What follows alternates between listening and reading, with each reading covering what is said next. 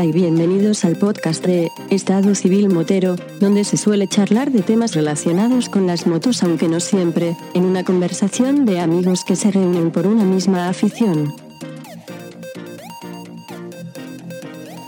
¿Qué pasa, chaval?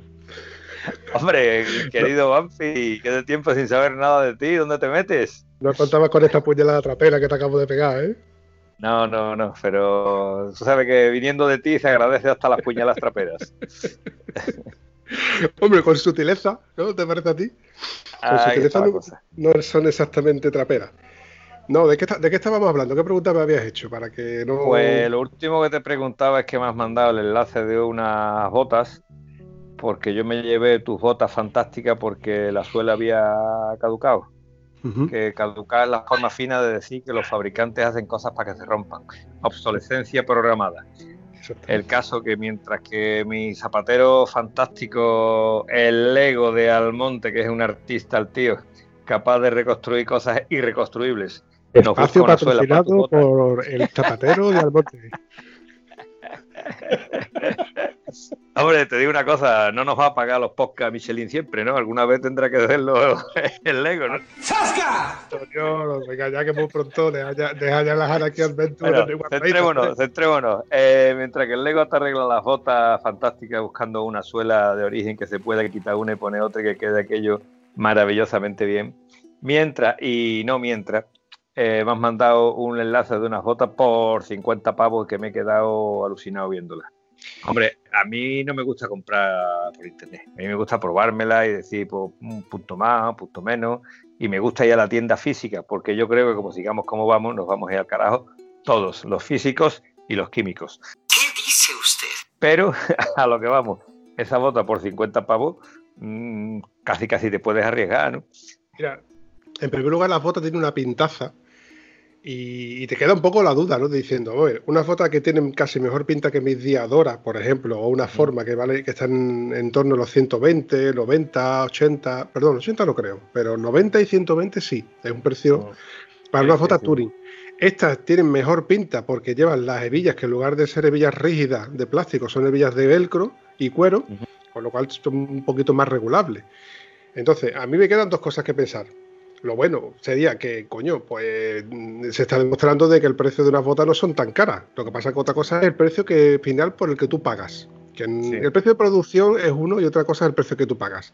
Y lo mismo que te digo Diadora, si la misma Diadora, la misma bota, precio, la, precio de almacenaje. Precio de almacenaje. Está todo el mundo asustadito. Entonces, si te queda una remesa de botas que no han tenido mucho éxito, te interesa echarla fuera incluso por debajo del costo y liberar espacio de almacenaje porque eso ocupa mucho espacio. Mm, no sé, Antonio. Estas son unas marcas. Yo he visto unas BMW que me encantaron y costaban 130 pavos. Unas botas de 240. ¿Vale? No me acuerdo el modelo que pero, eh, pero recomendó un amigo, pero, pero no había números. El número 45, 46 ya no había. Quedaban restos de números. Y cuando la había 130, que me la fui a comprar, pues dije, no. Y cuando me probé unas botas del 45 de un amigo de la misma marca, que dije, hombre, pues está así, así sí, eh, vi el precio y ya iba por 170, y ya 170 no me mereció la pena. Entonces así está la cosa. Estaban en 130. Como dudé, subieron a 170. Y a 170 no me meto yo en comprarme unas botas. Entonces fue cuando surgió lo del amigo este que vendía las Alpine Star en Mérida y fuimos por ellas. ¿Recuerda que estuvimos hablando la semana pasada del tema? Te voy a preguntar porque el tema quedó un poco en el aire y al final del podcast fue cuando, después de editarlo, caí en la cuenta. Digo, es que tú al final no me has enseñado qué botas son y yo estaba pensando en, mis botas tipo turismo, tipo touring, que son no tienen protecciones apenas, que no tienen no son tan rígidas y a mí me da que pensar de que las botas que tú has comprado son de tipo eh, hebillas, eh, ¿no? Trail. Es una bota tipo trail, digamos que es una enduro cómoda una bota de enduro cómoda o una bota de cross flexible, por llamarlo así. Cuanto más peligro tenga la cosa, más protección necesitamos. Y yo soy de los que me gusta ir hiper protegido. Llámame cagao, llámame cobarde, llámame ileso, ¿vale? Hasta la fecha he resultado ileso. Te puedo llamar Paco en un momento dado. para comer. comer. Para comer, correcto. Correcto. Bueno, pues dicho lo del tema de las botas, a menos que tengas tú algo que decirme, te voy a comentar. Es que el tema de estas botas, vamos a ver, yo te dije que el presupuesto que tengo para las botas eh, mentalmente son de unos 50 euros, porque yo sé que por poco más puedes encontrar botas que o bien de segunda mano o bien de estas que están, por ejemplo, en otros servicios de motorista o en sitios así que tú lo puedes ver que están descatalogadas y a lo mejor las encuentras de tu, de tu talla y, bueno, tienes otras botas para otros 10 años por lo menos. Pero claro, claro. Mm, bicheando un poco por internet, aparece esta publicidad de estas botas, que no es una marca conocida, pero claro, al no ser una marca conocida, eso es lo que hace que tenga que abaratar coste. Más todavía. Más, que abaratar coste. Eh, lo que tenga es que reducir el precio para intentar de ser competitivo. Y ahí voy. Mm, ¿Por qué un teléfono vale un teléfono móvil como mi, iPhone vale producirlo vale unos 200 euros y luego el precio final son 1.200 euros? Eh, ¿Por qué? Porque tú estás pagando la marca, etcétera.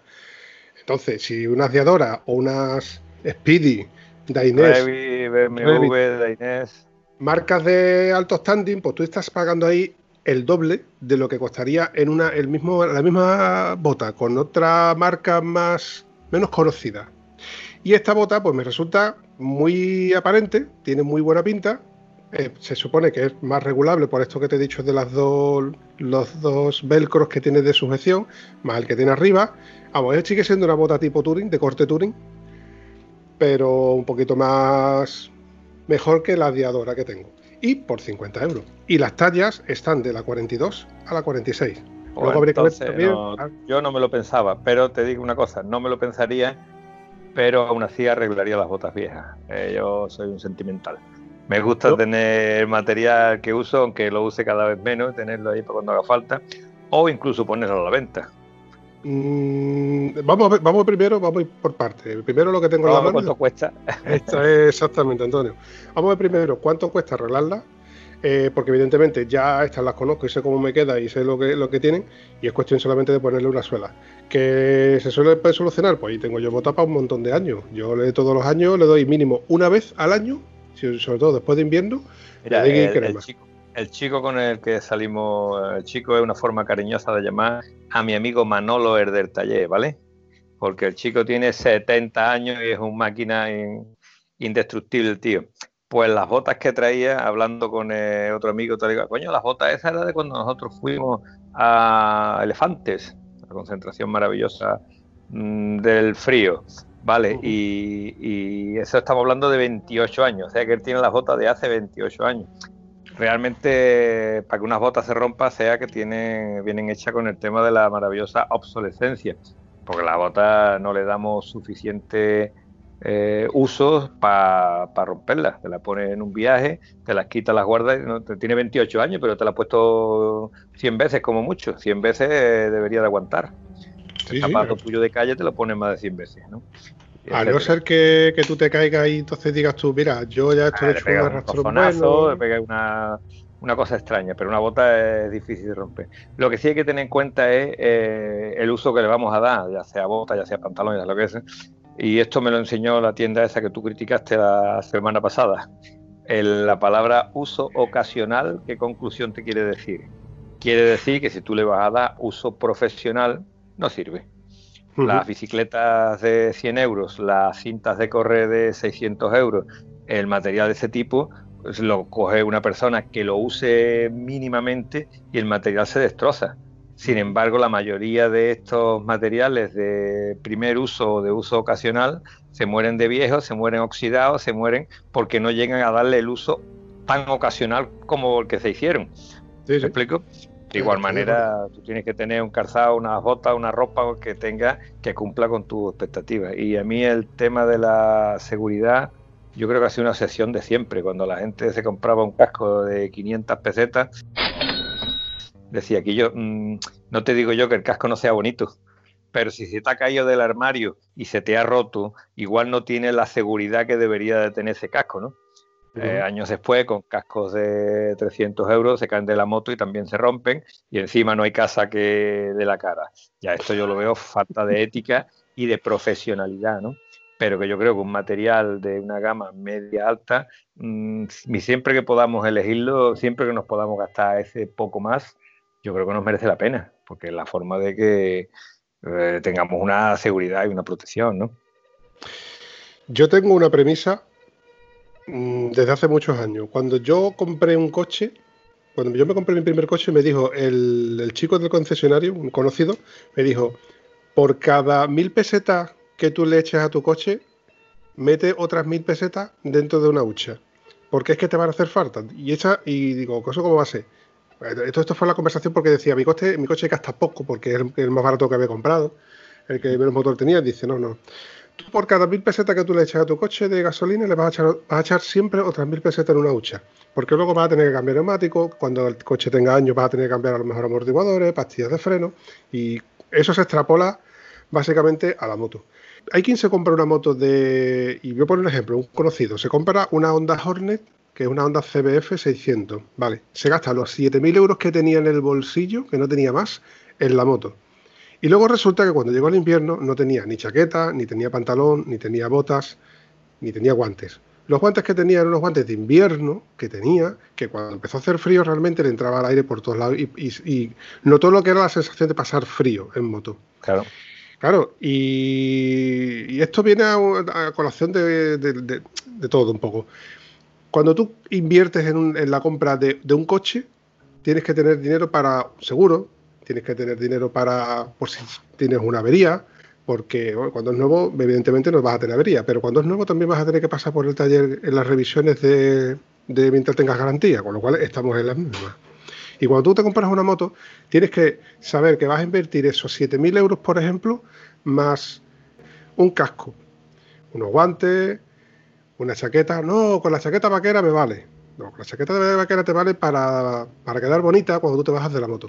En definitiva, hay que tener claro, cuando te compras una moto, es como cuando uno va al rocío, Antonio.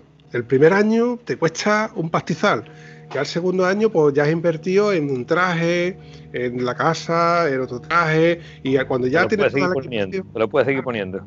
Cuando ya tienes toda la equipación, pues mira, yo, hombre, yo tardé, creo que fueron cuatro años en tener mi equipación completa la primera Revit, y otros dos en tener la, de verano completa. Vale, pero te voy a decir una cosa. Parece que estamos asustando a la gente que se va a meter en el mundo de las motos. Es decir, la cosa es muy simple. Cuando tú vas a dar cuatro vueltas en una moto, pues te arreglas con cualquier ropa. Cuando tú vas a meterte en rutas más serias, necesitas una ropa de mayor calidad. Cuando te vas a meter en un desafío, en una challenge, en una cosa de esas, eh, como ves, si vas a estar todo el día en la moto, los riesgos de que puedas tener un tropezón o cualquier cosa son mayores. Por lo tanto, necesitas un material de más seguridad, de más protección o, simplemente, vamos a llamarlo de más comodidad. Pero hay una frase que se me ha quedado grabada, que ya le he dicho alguna vez, que es vístete para el arrastrón y no para ir guapetón, ¿vale? No me sé el nombre de quien dijo la frase, pero es la, es la realidad, ¿no? Tienes que ir preparado para lo que te puede pasar una moto. ¿Que no pasa? Perfecto. Lo mejor es que no pase. Lo que pasa, Antonio, es que eso nosotros lo sabemos ya por nuestra propia experiencia, pero el ser humano es tan inconsciente que somos que, no nos damos cuenta de muchas veces de muchos detalles. Eh, vamos a la calle desprovistos de paraguas porque pensamos de que no va a llover y preferimos no tener que cargar con un paraguas por si llueve. Y, de, esto va, eh, lo extrapolo a cuando vamos en moto. No, si yo solamente voy a ir al Super o al Decathlon o voy a ir al Velour Merlin a por una pieza, no me voy a poner mi chaqueta ni me voy a poner voy con mi pantalón vaquero. Ni me voy a poner guantes, ¿no? Porque no voy a tocar el suelo. Y además voy en chancla reglamentaria, la chancla reglamentaria junto con el bañador y la toalla debajo del culo. No hace falta ni camiseta para ir en moto. ¡Zas en toda la boca! Y si tienes mucha suerte, solamente te vas a chicharrar completamente. Mira, hace años estuve eh, viendo los entrenos de la maravillosa carrera de Jerez, el Mundial de Jerez, y cuando veníamos de vuelta nos paramos en una venta, había una Triumph XC 800, es una moto que me gusta mucho, la estuve mirando, y entré y no encontraba a los moteros de la, de la moto esta, ¿no? Cuando estábamos terminando, salimos y al salir me encuentro que la pareja que yo me había cruzado eran los moteros. Entonces, los moteros venían equipados y venían del circuito de Jerez y, íbamos para Sevilla, o sea que te estoy hablando que ya llevaban en moto más de 300 kilómetros, porque todavía tenía que volver, más la ruta, más lo que hubieran hecho por allí, y la equipación de él era un pantalón corto y unos náuticos con un polito, y la equipación de ella era un short cortito que le quedaba buenísimo, el chiquillo estaba muy bien, con una camiseta de tiranta más bonita todavía. Vamos a ver, chavales, ¿cómo se te ocurre ir a las carreras y volverte de las carreras que hacía un sol de justicia capaz de achicharrar lo que sea, aunque te hayas puesto protección solar? O sea, en el mejor de los casos, vaya a venir los dos achicharrados peor que en un día de, de agosto de playa sin protección, ¿no?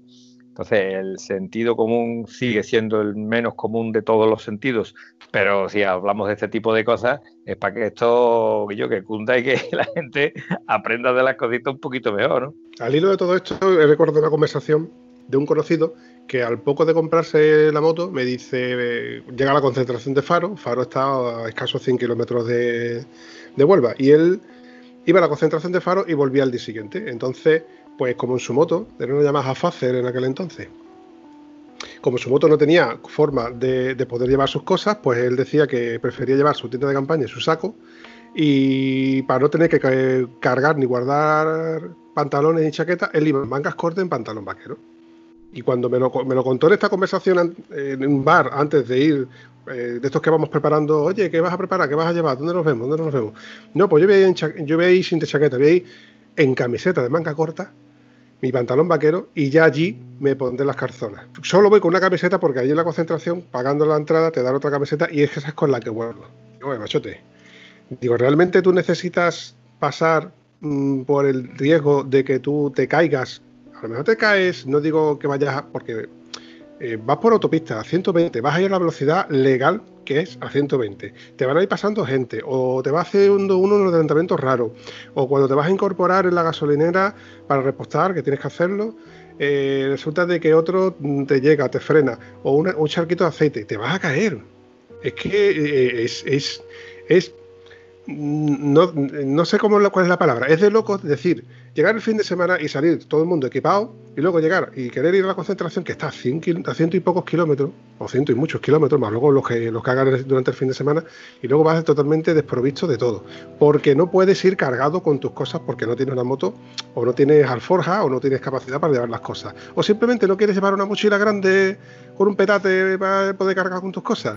Eso es así, compadre. Eso sigue siendo así. Por eso te digo que el ser humano como tal somos inconscientes y no nos damos cuenta del, del mal que estamos haciendo hasta que realmente lo tenemos delante o hemos pasado por él. Y esto va con el COVID. Esto al fin y al cabo va de la mano del tema que está pasando con el COVID, Antonio, ¿sí o no? Sí.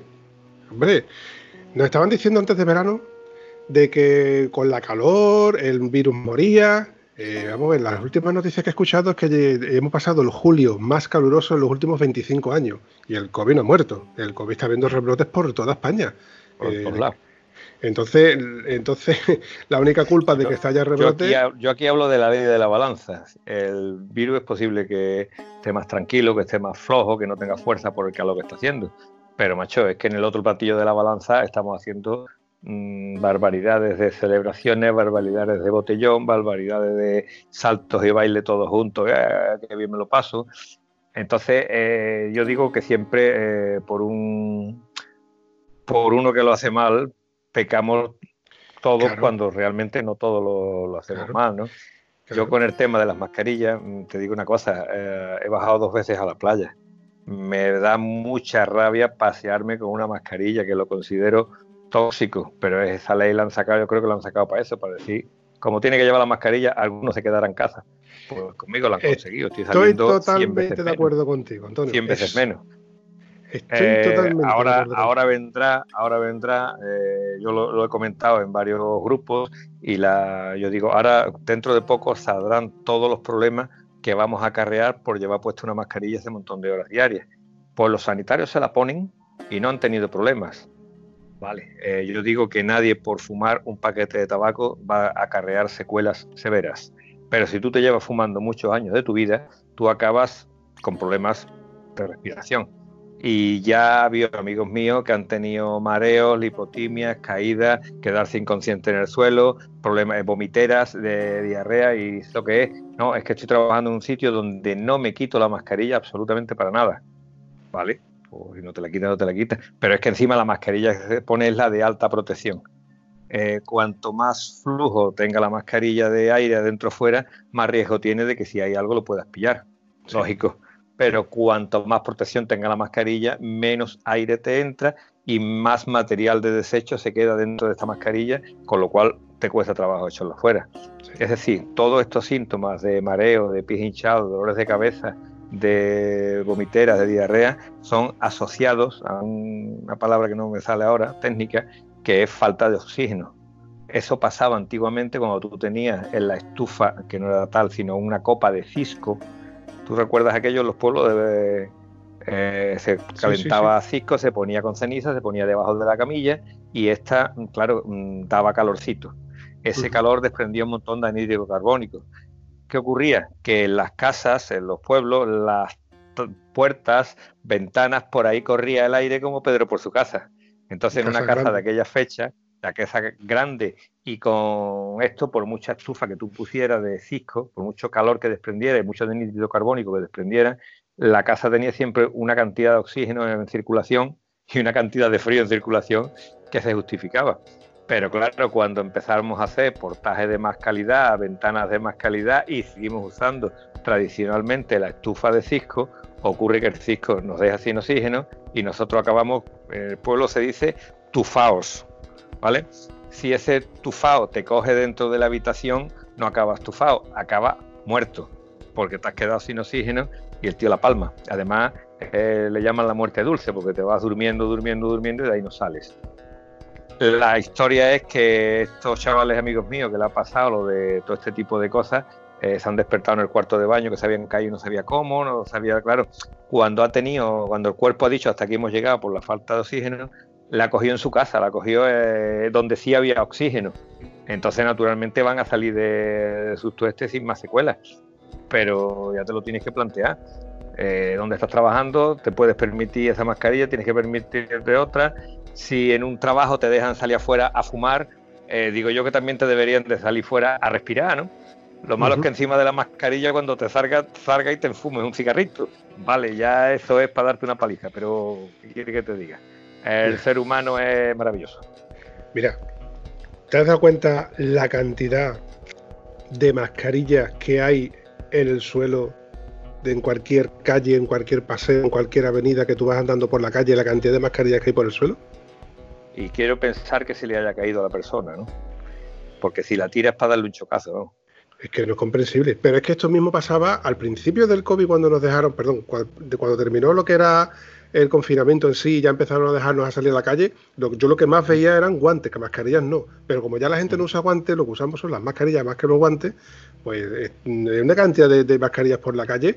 Es que yo te voy a decir una cosa. Va a haber más cantidad de mascarillas en la calle que colillas. O sea, Mm, evidentemente hay más gente con mascarilla que fumando, de lo que tú antes veías paquetes de tabaco en la calle y al día siguiente no los veías porque le había barrido el barrendero de turno. alguien, alguien ha tenido que recogerlo, ¿no? Pero es que hay una cantidad de, mascarillas tiradas por los suelos, por las cunetas, que dices tú, es que esto, señores, vamos a ser un poquito de, coherentes con lo que tenemos, que, que, aquí es donde vivimos y compartimos eh, este mundo donde vivimos. En fin. En fin.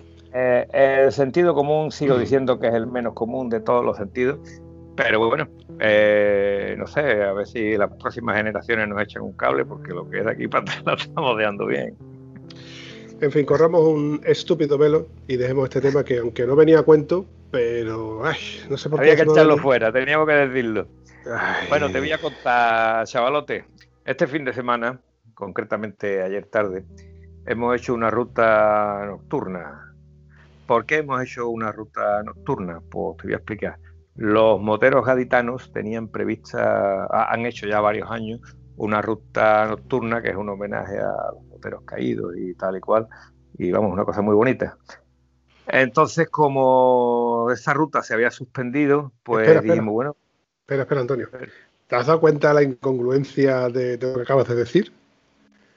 Una ruta nocturna en conmemoración o en memoria a los moteros caídos. Anda, hombre. Sí, porque eh, ahí van a un sitio que hay una imagen de una virgen y ponen unas flores allí y tal y cual. ¿De noche? En el puerto Gali, justamente en el puerto Gali una pequeña imagen de una virgen y allí le hacen una ofrenda. Sí, pero que digo que hay que hacerla de noche y no se puede hacer de día. Pues es una cosa, para mí es una experiencia circular de noche. No, sé lo, que vas, a sé lo que vas a recortar de aquí o lo que no, yo lo dejaba entero, ¿vale? No, no, lo, dejas entero. entero. Lo que, lo que, digo es, eh, es que pasa, yo digo que es un poco incongruente el querer hacer una cosa a título conmemorativo, hacerlo de noche con el peligro que ello conlleva. Otra cosa es que, usemos cualquier excusa, yo uso cualquier excusa para salir en moto. Eh, dígase a tomar un café, eh, al cruce, como hace Jesús, o, o, ir a comprar carne, pero incluso me ha cogido la noche y vuelto de noche, pero querer salir expresamente a hacer una ruta que la vas a hacer fuera de la provincia, o sea, que fuera de tu entorno y volver de noche, mm, no sé, es que es, tener ganas de...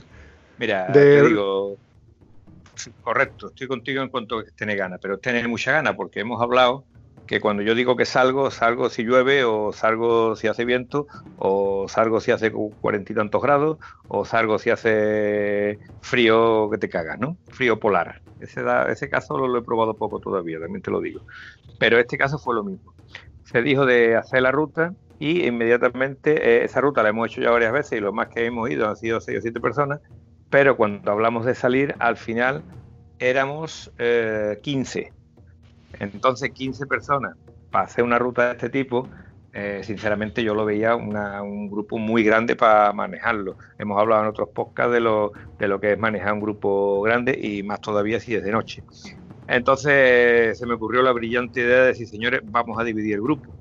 Yo salgo con una parte del grupo y vosotros salís con otra. Hacemos una ruta más o menos parecida, si coincidimos en algún sitio bien, decir, no, porque damos después para comer en tal sitio, vamos a ver si precisamente con el tema COVID lo que no se pueden hacer grupos demasiado grandes de personas y vamos a la ruta por separado, después nos vamos a juntar en un sitio, al final estamos las mismas.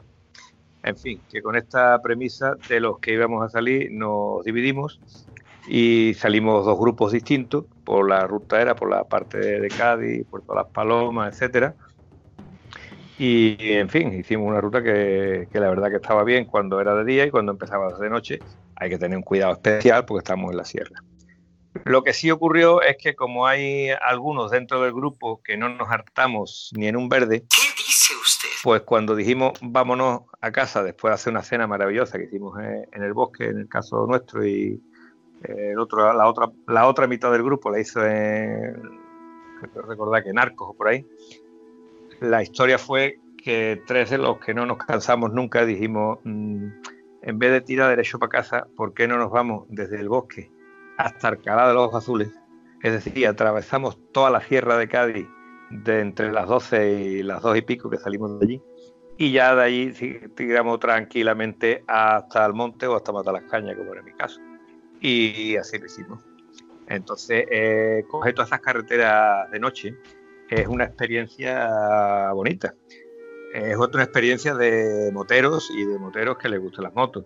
Naturalmente, la velocidad a la que tú te mueves por estos sitios es muy, muy, muy, muy diferente a la que tú te mueves con luz del día.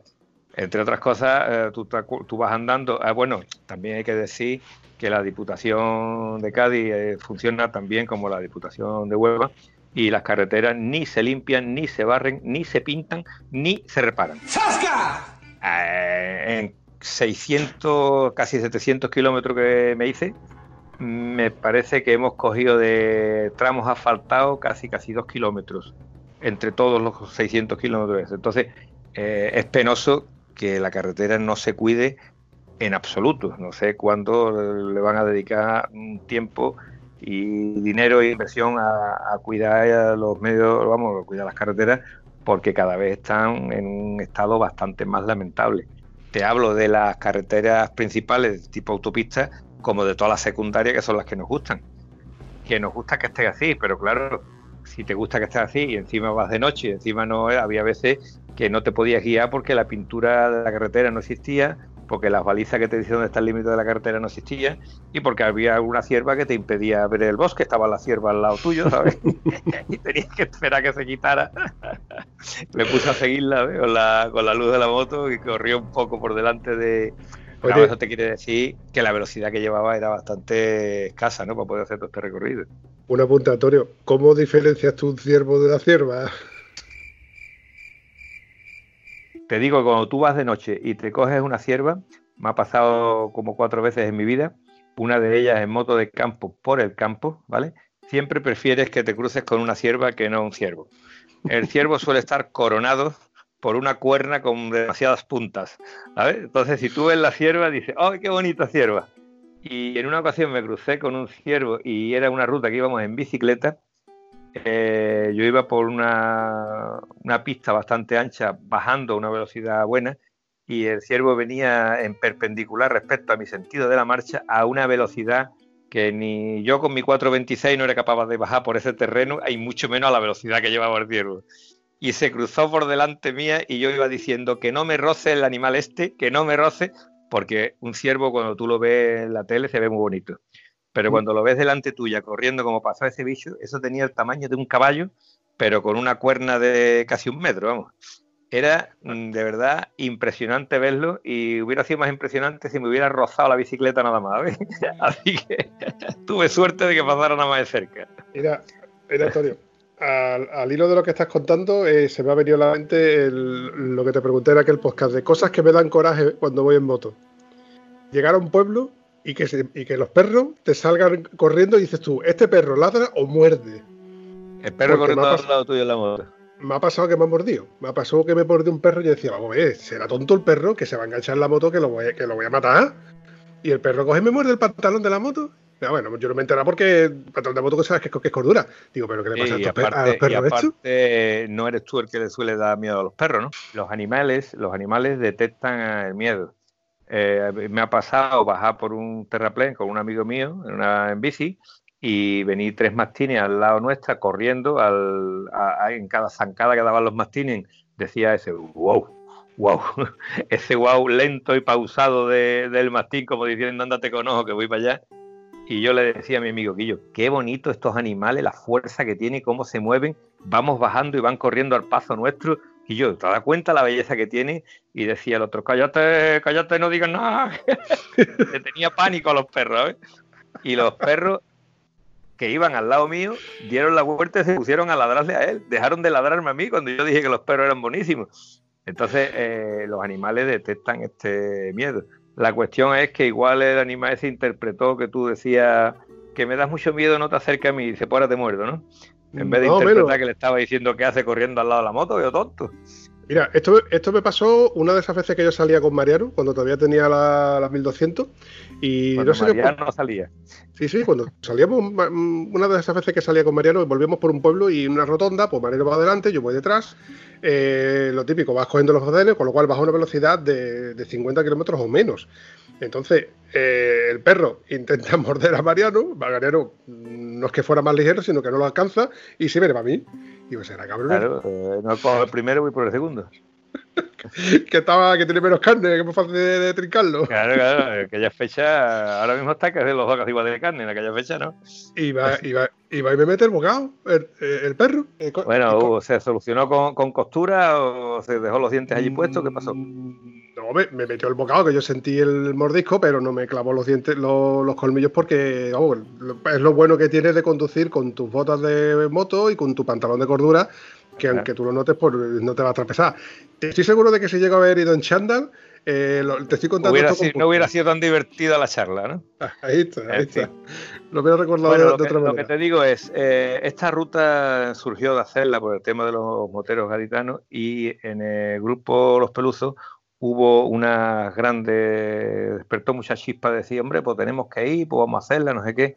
Yo me quedé un poco perplejo y digo, vamos a ver, chaval, me estáis recordando al carpintero de mi pueblo, que le dije, eh, Francisco, ¿qué pasa? Quiero que me haga una mesita de noche. Francisco me miró, me sonrió y me dice, no te la hago de día, te la voy a hacer de noche, chaval. Mojón, Hombre, con propiedad. Eso es lo que yo te voy. Eso es lo que yo te voy. Vamos a ver. Si no coges la moto de día, ¿cómo se te ocurre cogerla de noche? Bueno, pues te digo, mm, tiene su punto. Es una experiencia para mí completamente diferente. Ya te he dicho que hemos hecho rutas de, del, ¿cómo se llama? De Ribadesella a Matalascaña, que llegamos a la a las tantas conduciendo toda la noche y tiene su aquel, ¿vale? Y esta ruta siendo menos cansada, pero moverte por esa sierra te exige un nivel de conducción muy lento, muy relajado y muy seguro porque te no sabes si la curva va a derecha o izquierda porque no estás viendo el pavimento se pierde porque la falta de pintura es patente en, en toda la ruta, ¿vale? Entonces tiene un, un, encanto especial. Lo bueno es que si esto lo haces tú solo, te mueres de fatiguita pero el ir con amigos que cuando tú te sientes fatigado, el amigo te adelanta y él sigue delante, en el momento que tú tienes una moto delante, ya la conducción es mil veces más relajada. ¿Vale? Lo que decidimos hacer, el recorrido este más largo, ya te digo, atravesar toda la Sierra de Cádiz, eh, fue muy bonito, tío, pero bonito de verdad. Pero claro, bonito porque cuando tú te veías un poco torpón, el otro te cogía, se ponía delante tuya y ya te iba alumbrando el camino cuando este se ponía otro poquito torpón, el tercero pasaba para adelante y así esto era José Lu, esto era Rafa Rubén y esto era yo, que así llegamos hasta el monte sin más problemas que pararnos en alguna gasolinera a tomarnos algo y relajarnos un poquito, porque la conducción se hace realmente cansada ahí de noche, como es lógico. Eh, una pregunta, Antonio, porque he visto fotos de la salida. ¿Cuántas mujeres han ido a la ruta? Eh, una, una. Pero ¿Yolanda fue la única que ha ido? Sí, sí, sí. Ten en cuenta que es mujer motera, ¿vale?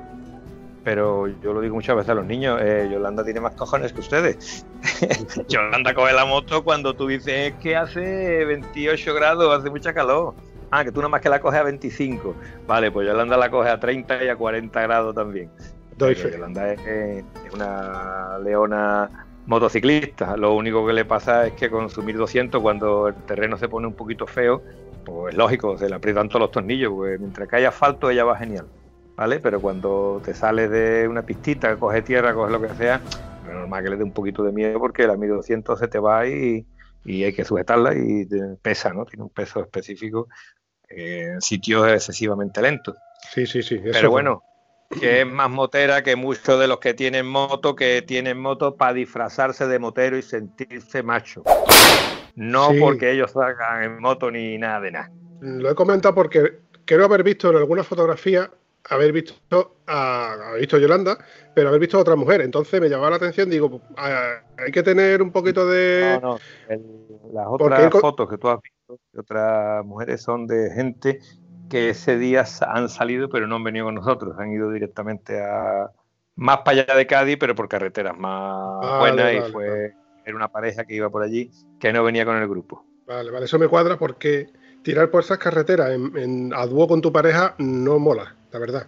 No, no, no, no, no disfruta porque tú sabes que vas arriesgando, ¿vale? Por muy lento que vaya, sigue siendo un riesgo, te puede cruzar un cochino, te puede cruzar dos siervas que se nos cruzaron, ¿vale? Pero tú cuando vas con la parienta, mm, si se puede evitar, se evita. No dice voy a coger más carretera de sierra, sino si tengo que ir del punto A al punto B, voy a buscar la vía más adecuada, aunque sea un poquito más lenta, que sea mejor carretera para ir tranquilo con la mujer, como es lógico.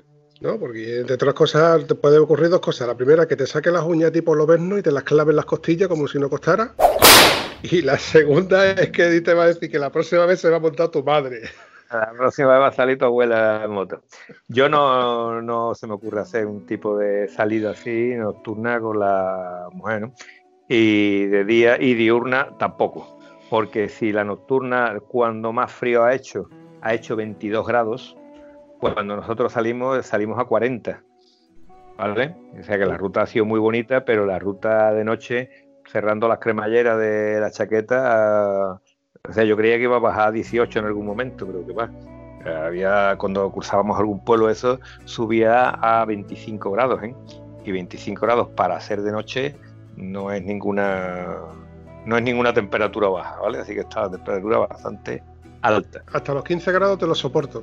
Ya por debajo de 15 grados con la equipación de verano yo te digo a ti que no conduzco. No, no, no, la, equipación, de verano a 20 grados ya empieza a pasar mucho frío. Tienes que pararte y ponerte una chaqueta debajo, lo que hablábamos de la chaqueta de bicicleta, que da un resultado maravilloso. Pero eso, el cuerpo se enfría y después no coge calor tan fácil. ¿eh? te pega un duchazo caliente, igual sí, pero que, es complicado. vamos a hacer un puntito aparte, eh, antes de que se me olvide. ¿Has hecho, perdón, has visto las fotos que te he mandado? Mm, creo que sí, lo que no me recuerdo ahora mismo de qué foto me estás hablando. Ay, te estoy hablando de la 426. Hombre, por favor, sí, sí que la vi. sí que la vi. Esa era la experiencia que estuviste diciendo, ¿no? De aquello tenía la potencia esa, esa. maravillosa. Esa, esa fue Pues precisamente. 426 con el escape que salía por encima del guardabarro en la que yo te digo. Eso subía de vueltas con una facilidad, con una, o sea, aprovechable, pero a mí lo que me sorprendía era la velocidad punta que tenía esa moto. Tú para que quiere una moto que se pone a 150 eh, en un circuito de, de motocross.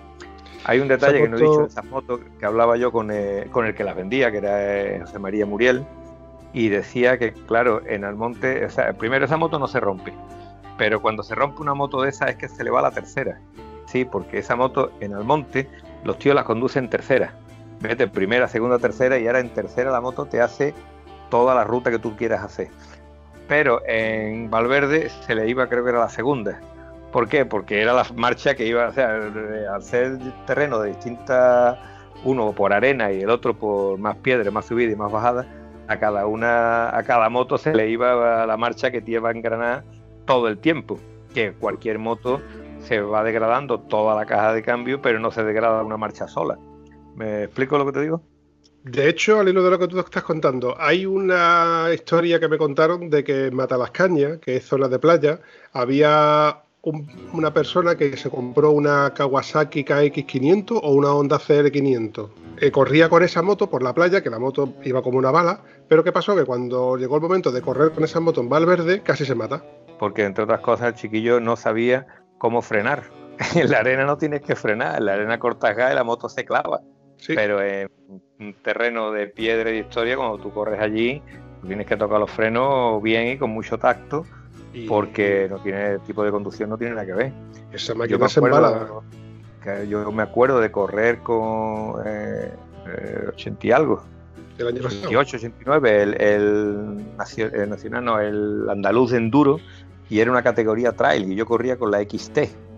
Y yo corría con la XT por ahí, y, y bueno, yo veía que los tíos por las piedras me, me- se me iban por todos lados. Cuando se hizo la carrera aquí de arena, había, era un circuito donde se hizo la, prueba de enduro, era en un circuito de, eh, delimitado, ¿no? Era un circuito de cross, pero que realmente se le habían añadido más zonas para que el circuito estuviera centrado ahí, ¿no?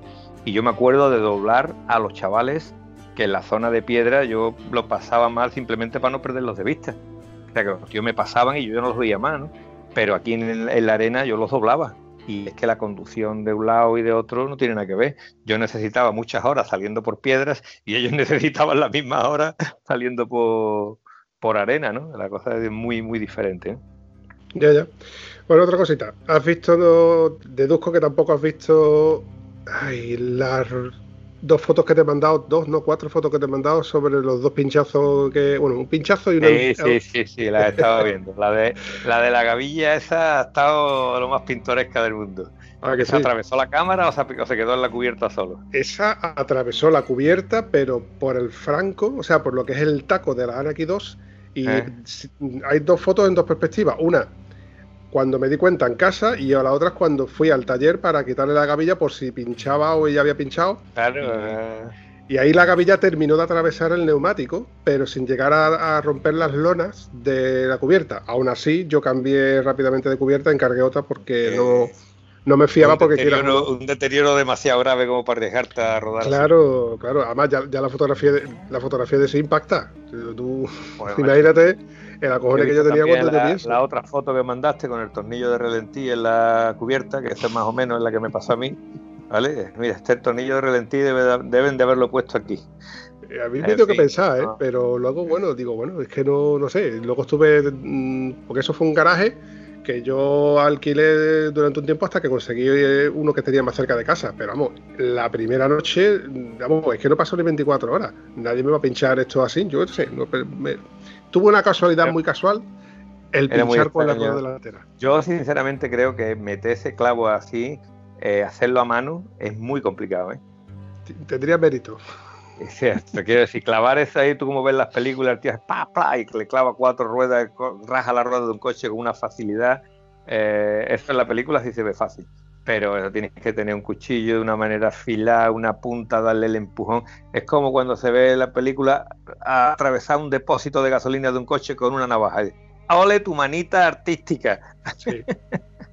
Lo cierto, no es que, lo cierto es que vamos, la tuve que subir a, a la grúa pa- para llevarla al concesionario y le pusieron la, la cámara. El- la primera vez que piso el concesionario sin, sin tener que pisarlo. En fin, otra cosita. ¿Has visto los enlaces de los vídeos que te mandé sobre Lindon Postkit? No, ahí no he llegado. Tanto, Bueno. tanto no se le puede exigir al tío. Guillo. Yo para ver fotos sí, pero ya para enlazarme y ver podcast, este no. Yo, mm, y mira que te lo doy más caído, que te doy los enlaces para que nada más que tenga que ver y te digo, tienes que ver primero este, después este y después este. De verdad tiene más, pero, pero bueno, yo sé que no te puedo pedir tampoco mucho más. Yo te pregunto por si has hecho los deberes, que doy por hecho que no los has hecho. No, o sea, a ti lo que te sorprende es cuando te digo que sí he visto esto, sí he visto aquello, ¿no? Exactamente, me sorprende, me sorprende. ¡Zas en toda la boca! Bueno, está. En fin, una cosita más, tío. Eh, ¿Sabes que el otro día descubrí, limpiando el casco, como estoy estos días aquí en casa sin hacer nada, descubrí que el casco, el Schubert, el CT Pro, tiene una entrada de aire arriba del casco, que tú lo, lo tocas con los guantes y se desliza hacia adelante hacia atrás. Pero en el interior, me da por mirarla a trasluz y se ve que la- las entradas, los orificios, el acolchado, tiene dos lengüetas que se pueden doblar hacia adentro o dejarlas como están para que entre más o menos aire, dependiendo si es verano o invierno. Y esto lo descubrí porque estuve indagando un poco por internet. Y Pero digo, estas lengüetas se mueven con el con el cerrojo que lleva arriba o hay que moverlas desde dentro. No, se mueven, desde, o sea, se mueven de dentro. Desde dentro tú las pliegas hacia adentro, hacia la parte delantera del casco, ¿sabes? ¿Cómo te quiero decir? Con dos deditos las Sí, pliegas sí, hacia sí. adentro y entonces te entra todo el flujo de aire directo a la, a la cabeza en verano. Claro, esto en invierno tendría que ser, aparte de que no vas a tener la, la- la entrada abierta, pero tendría que ser, bueno, es como si te pegaran dos tiros con un congelado en la, Claro. en la, en la claro. 100. Por eso deduzco que tiene esas dos... mm, eh, Una especie de membrana, digamos, ¿no? sí, son, son membranas muy finitas. Pétalo que está que- ahí, que es el que facilita que entre, que entre menos aire. Et- eh, Entra menos aire, no es que lo tapen porque sí que lo, se, se quedan solapados por encima, es como una membrana y lo que hace es que deja que entre, entre un poco el aire. Y esto es bueno que le eches un vistazo para que así tú te fijes en los cascos y así ves tú si un casco tiene una abertura bien, una abertura mal. Pues lo haré. Lo que sí me acuerdo que cuando yo, yo tenía un System 4 o un System 5 de BMW, compré un amiguete El y blanco, cuando me... El blanco, correcto. el blanco era un System 5, era igual que el mío. Vale, pues el System 5 este, cuando tú le abrías la entrada de aire de mentón, la verdad que se agradecía mucho. Y cuando le abrías la entrada de aire superior, la verdad que se agradecía mucho y que hacía mucho ruido. ¿Vale? Te pasaban las dos cosas. Y yo la verdad que cuando cogí el, el Schubert, la verdad que me sorprendió muy gratamente, eh, el ruido este no, no se producía. La pregunta mía es, a lo mejor no se produce ruido porque la abertura superior deja muy poquito caudal de, de aire. Así que lo miraré a ver si Mira. respiramos un poquito mejor. Porque calor, Yo- Mm. calor tenemos para dejar membranas abiertas. Calor es, es lo, que nos, es lo que nos sobra. Este mes de julio ha sido un mes muy raro. El- del mismo modo que el mes de junio lo hemos tenido muy fresquito, el mes de julio lo, está- lo- lo estamos pasando regular. Ya veremos el mes de agosto. Eh, Schubert y, y BMW son cascos hermanos. De hecho, hay una ley no escrita que dice que los BMW, los cascos de la marca BMW, están fabricados por Schubert. De hecho, son hermanos gemelos. Yo recuerdo haber visto el, el C5, perdón, el System 5 con el C2 de Schubert y son hermanos gemelos. ¿El C2? Sí, el C2 era. Luego sale el C3 que tenía la gafa escamoteada, que es el mismo casco que el mío, el C3 Pro. Y yo me decanté por. Que, es- que es el R1 con visera, porque no entendamos. eh, sí, con la visera oscura. Exacto. Yo me decanté con Y por no el me refiero a visera, me refiero a visera de no deriva, no el plástico llevas delante de la cara, sino visera solar. Que tú agachas la cabeza y tiene una visera como un casco de enduro para evitar que el barro se te meta en toda la cara. Eh, claro, Sí. es que habría que, de- de- habría que definir qué nombre estamos hablando. Yo es que le estoy hablando. Claro, Pantalla es lo que te quita los mosquitos. Exactamente. Lo que se llena de mosquitos que tú que no te entran en la cara. Claro, y visera es la visera de la gorra para que no te dé el sol en la cara cuando. Y a lo que tú llamas visera, lo que tú llamas visera, que te quita el sol, por así decirlo, directamente a los ojos, cuando tú mueves el casco de un lado a otro. Cuando, te agachas hacia adelante la cabeza, lógicamente. Yo lo llamo la visera solar, que son las gafas escamoteables también, como lo dicen en, por ahí, ¿no? Vale, gafas, vamos a dejar gafas escamoteables, la pantalla de oscura que te baja y que te sube, y la visera lo que llamamos es la que llevas arriba, que es cuando tú estás subiendo una montaña y la baja, que te encuentras el sol de frente, o cuando te vas por la mañana que tienes el sol en la cara y es un problema conducir y si el casco tiene visera y agachas un poquito, te da un poco de ángulo en el que tú puedes ver. Mira, vamos a decir una chapuza muy buena para cuando tú tienes el, sol en la cara que anda ciego perdido. Tengas gafas escamoteables o no, si tienes un trocito de cinta americana, tú pones el trozo ese de cinta americana en la parte superior de la pantalla y lo que hace es reducir la, la superficie de la pantalla, lógicamente. Al tener esa superficie más baja, la parte superior, el sol te va a incidir mm, de una manera un poquito menos laboriosa, ¿vale? Ah, hace el efecto de, un parasol de, la visera. Exactamente, exactamente, exactamente. Entonces, ¿qué ocurre con esto? Que una vez que se lo pones, si te acostumbras a llevar un casco con visera, cuando te da el sol, tú agachas la cabeza y te ayuda bastante. Cuando llevas un casco que no la lleves, va ciego. Y si ese día, para colmo, has cogido el casco que no lleva gafas escamoteables y si ese día no llevas gafas de sol, eso te arruina la salida, ¿vale? Entonces, eh, te vas al baúl de Doraemon o a la alforja donde yo llevo las cosas, coges la cinta americana, que por cierto la última vez la saqué y no la metí, me cago en todo, no la encontraba por ningún lado, ¿vale? la saqué no sé para qué y no la volví a depositar en su sitio. No te recordatorio. Eh, ahí está, mete la cinta americana en la bolsa lo que te digo, eh, esto te salva de ir fastidiado, ¿vale? Un trozo de cinta en la parte superior de, la pantalla. Te hace un efecto bastante, bastante bueno.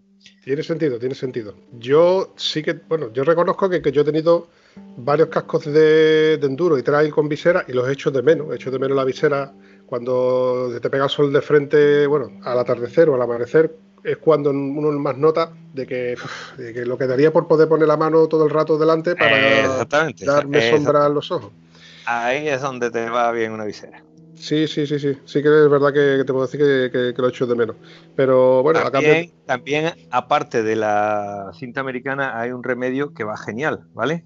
Esto es, tú vas andando con la moto, te paras, te tomas un café, cuando te has tomado el café te montas y ya el sol ha bajado lo justo como para que se acabe el fastidio, ¿sabes?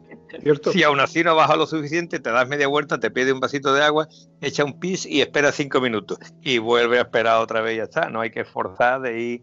Eh, hay un momento, tanto con el coche como con la moto, que es que el sol te ciega.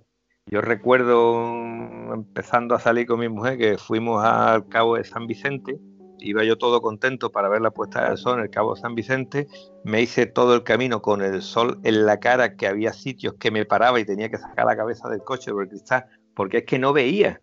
Me hacía reflejo en el, para el coche, en el cristal delantero, en el parabrisas, y yo no veía si lo que había era una casa o si había un coche parado delante. No se veía absolutamente nada. Total, que por fin llegué al Cabo San Vicente para ver la puesta del sol y llegué justo, justo tarde. Ya el sol se había puesto del todo. no, hice el camino, es ¿eh? que hice el camino tan lento, claro, con el sol delante en la cara. Cuando llegué allí, ya el sol era abajo del todo, ya se había puesto. Además, de hecho, fue aparcar coches, salía andando para allá y la gente viniendo de, la puesta de sol porque ya había terminado lo que había que ver. Digo, bueno, esto se llama que hay que venir otro día a verlo, cariño. Algo parecido me pasó a mí intentando llegar al parque eólico del, del andévalo nuestro. Y claro, tenía el sol de frente por las curvas, que vamos, iba casi ciego y, bueno, iba tan despacio que al final llegué tarde para ver la puesta de sol desde, desde ese punto, que la verdad es que tiene, es un sitio muy bonito para verlo, pues, llevarte tu cámara y... Tarsi, ¿no? ¿Me estás diciendo? Eh, sí, la zona de Tarsi, precisamente, enfrente de la ah, Un alto que hay allí, un mirador alto, ¿no? Mm, mm, ahí, ahí, ahí. En fin, Antonio, ¿qué te parece si vamos recortando esto? Que llevamos casi una pues horita. No, me gusta tampoco adelantar esto mucho más. Se me ha olvidado los deberes que te iba a dar. Bueno, pues te voy a decir una cosa, vamos a empezar por lo que no he hecho, ¿vale? Y si dejamos los deberes, Alfonso. Voy a dejarte los deberes que acumulados que ya tienes atrasado, ¿eh? Para que Ahí así está, le- porque es que si no se me acumula el trabajo, no me ponga Ahí más, está. maestro. No, no te voy a poner deberes- toma conmigo. no te voy a poner más, más deberes para septiembre. Pero vamos, yo estoy seguro que vas a disfrutar con los vídeos que, que, que te he mandado de Lindo Postkit. Y ya te digo, este tío con el Dakar eh, no le sigo, no le hace tiempo que, que no le ¿Has sigo. Tengo que visto, has visto algún vídeo de Paul Tarrés? Paul Tarrés, el primo Ah, hermano ah. de Tarrés, de familia Yo de sé si es hermano, primo, hijo, sobrino. Gonzalo pero- creo que te comentó algo. Ya te voy a poner la tarea yo a ti ahora. Ve algún vídeo de este hombre porque se ve con una eh, la Yamaha nueva, la 700 esta, bicilíndrica, se ve manejando la moto esa como si fuera una moto de enduro, subiéndola a un bloque de piedra de más de dos metros de alto con un escalón situado a un metro y pico de esto que pega con la rueda, cae arriba y tú dices que yo esto lo hace con una trial o con un enduro, un tío que esté muy puesto. También es verdad que el pol este tiene que medir 1,90 por lo menos y es un, como diría nuestro amigo Gonzalo, un bigardo de dos metros de largo. O sea, el tío además de grande técnica, tiene dominio, pero vamos, tiene tamaño para mover esa máquina. Yo dudo que un tío pequeñajo pueda mover esa moto con, con la facilidad que tiene este señor. Así que ahí lo tienes. Yo voy a ver a tu amigo y tú vas a ver al mío, ¿vale? Estupendo. Quedamos en eso. Lo dicho, Pues venga.